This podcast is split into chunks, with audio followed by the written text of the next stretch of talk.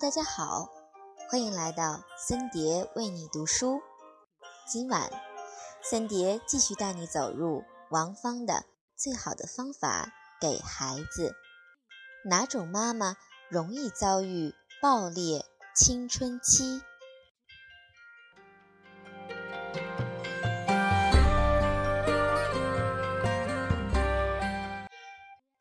我做过大量的青春期教育节目。对于青春期的话题一直很感兴趣，也算比较有经验。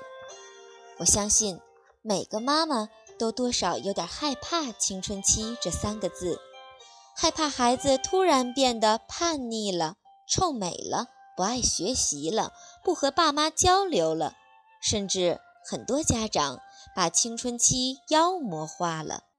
其实，并不是每个家庭都会遭遇爆裂的青春期，种瓜得瓜，种豆得豆。青春期反应是否强烈，一定是要看之前家长是如何教育的。那么，什么样的孩子青春期会变化很大呢？我经过大量的样本研究，发现父母越严厉、越暴躁，孩子的青春期反应越强。反之，如果父母一直是比较好沟通的，孩子的青春期过渡也比较简单。二零零九年，我采访过一对母女，妈妈打电话报名说，初中二年级的女儿有网瘾、早恋，和父母顶嘴，甚至动手。在母亲的眼里，她遇到了一个问题孩子。我们的节目邀请了这对母女，妈妈一上场就开始哭诉。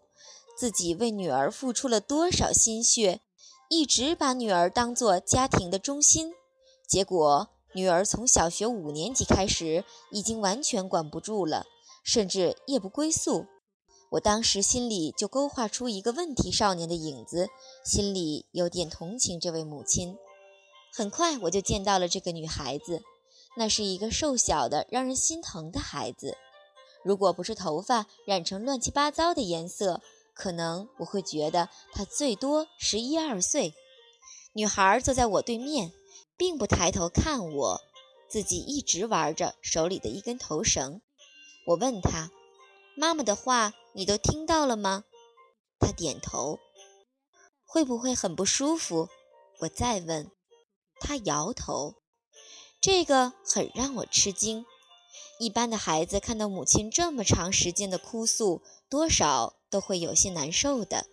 可是这个十四岁的女孩子面无表情，也因为戴着墨镜，我无法看到她的眼神。这对于谈话节目主持人来说是比较艰难的采访。后来我又问了几个问题，她基本不是摇头就是点头，没有什么表情。于是我换招，开始和他聊音乐。他喜欢欧美乡村音乐，我就挑他懂得聊，还请他唱了几句。一般嘉宾最多十分钟热场访谈，我肯定抓住了嘉宾特点。可是这个女孩一直互动了半个小时，才打破了她的戒备心。我开始进入正题：你喜欢妈妈对你的教育方式吗？他这才打开了话匣子，阿姨，其实你们说的我都懂，我就是懒得说话，说了也没用。我今天根本不想来，是我妈逼我来的。她说我不来就不给我任何零花钱了。她总是这样，从小到大不断的威胁我。我记得刚记事儿的时候，她就开始打我，基本是一两天就打一顿。最初是用手，后来就什么都用上了。您看我个子很矮，其实我爸妈都不矮。我觉得我就是从小吓大的，所以长不高了。我这个时候再重新看这个孩子，瘦瘦的，面无血色的，但此刻说话炯炯有神的样子，一看就是很久没有人这样和他聊天了。他继续说：“您知道吗？有一次我下学晚回来半个多小时，和同学聊天了。回家的路上我就开始紧张，知道我妈不会轻饶了我。果然，一进家门，我妈疯了一样冲出来，捡起地上的拖鞋就抽我，不知道抽了多少下，反正我嘴和鼻子都流血了。我妈就是这样，从来不沟通，全部都是暴力。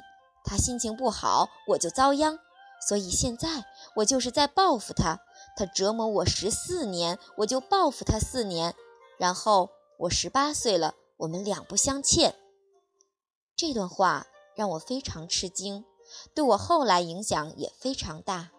我女儿从出生到现在，我没打过她，就是每次我忍不住火的时候，都想起了这个女孩和她的那句话：“我要报复她。”所以每次我要爆发的时候，都及时刹车。我害怕到了青春期，女儿收拾我，我得忍住自己的火气。那天那个女孩的话让她的母亲也很震惊。她一直觉得自己很爱女儿，对孩子要求严格是爱孩子的表现。她说女儿放学回来晚了，她着急死了，想了各种可能性，所以才会发火。而且妈妈也说自己一直想出人头地，但是人生各种不顺利。女儿出生后，把所有希望寄托在了女儿身上。才会这么着急和暴躁。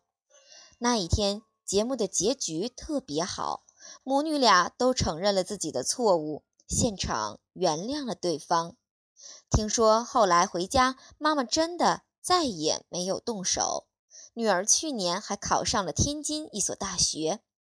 我经常在想，如果当时他们没有来我的节目，两个人都不知道对方是怎么想的，今天这个女孩什么样？还真的不一定。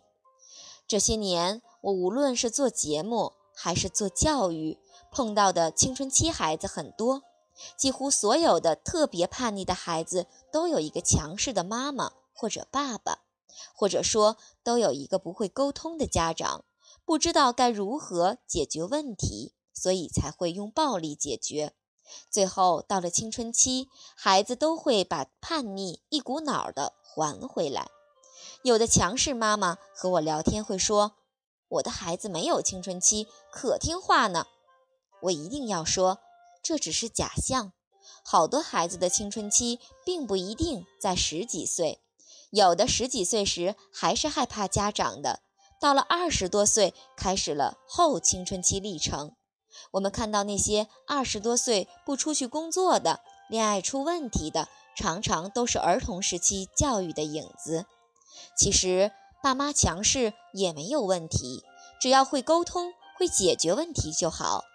昨天录制一期节目，一个二十六岁有媳妇儿、有孩子的男士，背着家人去买所谓的时时彩，结果误入钓鱼网站，一来二去把家里的房子都偷偷抵押了。那个妈妈来到现场也真是崩溃了。后来我就问这位先生怎么想的。他说：“从小爸爸妈妈就没有鼓励过他，全部都是负面评价。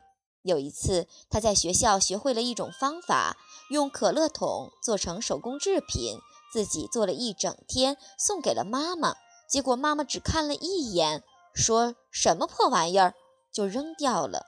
所以这个男孩一直想证明自己，这次买彩票就是想一下子中大奖。”然后让全家人看得起他，结果捅了这么大的篓子，这就属于后青春期的范畴了。二十多岁了才开始发作，所以说我们要想孩子青春期顺利度过，妈妈从孩子出生就要做准备，要做一个懂得示弱、善于沟通的妈妈，这样孩子不但青春期简单。将来一生都会是一个会解决问题的孩子。其实，青春期问题说简单点儿，就是孩子遇到身体发育、环境变化等情况，自己不知道该如何解决，就对内较劲，然后有了各种外在反应。如果妈妈能够从小和孩子保持一个畅通的交流、乐观的态度，孩子的青春期一般。都会顺利度过。我个人经验，强势、暴躁、情绪化、不善于沟通的父母，容易碰上青春期叛逆的孩子。反之，耐心、温和、善于沟通的爸妈，往往培养的孩子也会是温和、温暖、温顺的。从今天开始，减少发火的次数。要知道，你今天发火一次，将来孩子有可能就会还上一次。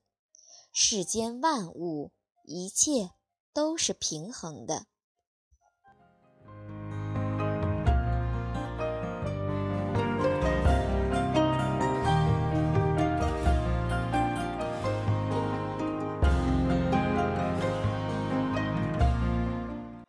今天的这篇文章可以说，森蝶是和大家在一起阅读、一起学习和反思。其实，从森蝶有了艾伦之后，一直就在惧怕“青春期”这三个字，经常向那些孩子已经长大、顺利度过青春期的朋友们请教，如何能够让孩子永远和妈妈心贴心。顺顺利利的度过青春期，大家给我所有的反馈，其实基本上都是一样的，那就是和孩子像朋友一样，心平气和的在一起，以乐观的心态去看待事情，一起去聊天，一起去沟通。是啊，就像朋友一样。可是，在孩子很小的时候，我们总是很容易把自己看作是高高在上的、非常强势的家长，而把孩子看作一无所知、需要我们去教育甚至去教训的人。是的，孩子们确实需要我们的帮助，但是这种帮助最好能建立在双方平等的基础上，真正的把他。看作朋友，出现问题解决问题，而不是通过发火、愤怒、焦躁、暴躁或者打孩子来解决问题。这些都不是最有效的沟通方式。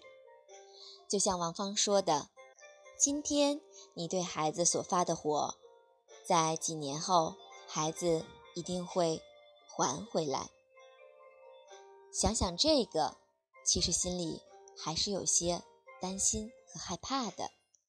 所以，就从现在开始，让我们用温和而坚定的态度，与孩子面对面、心贴心的去沟通，做孩子最好的朋友，为他们能够平稳、顺利、愉快的度过青春期。做准备吧，晚安。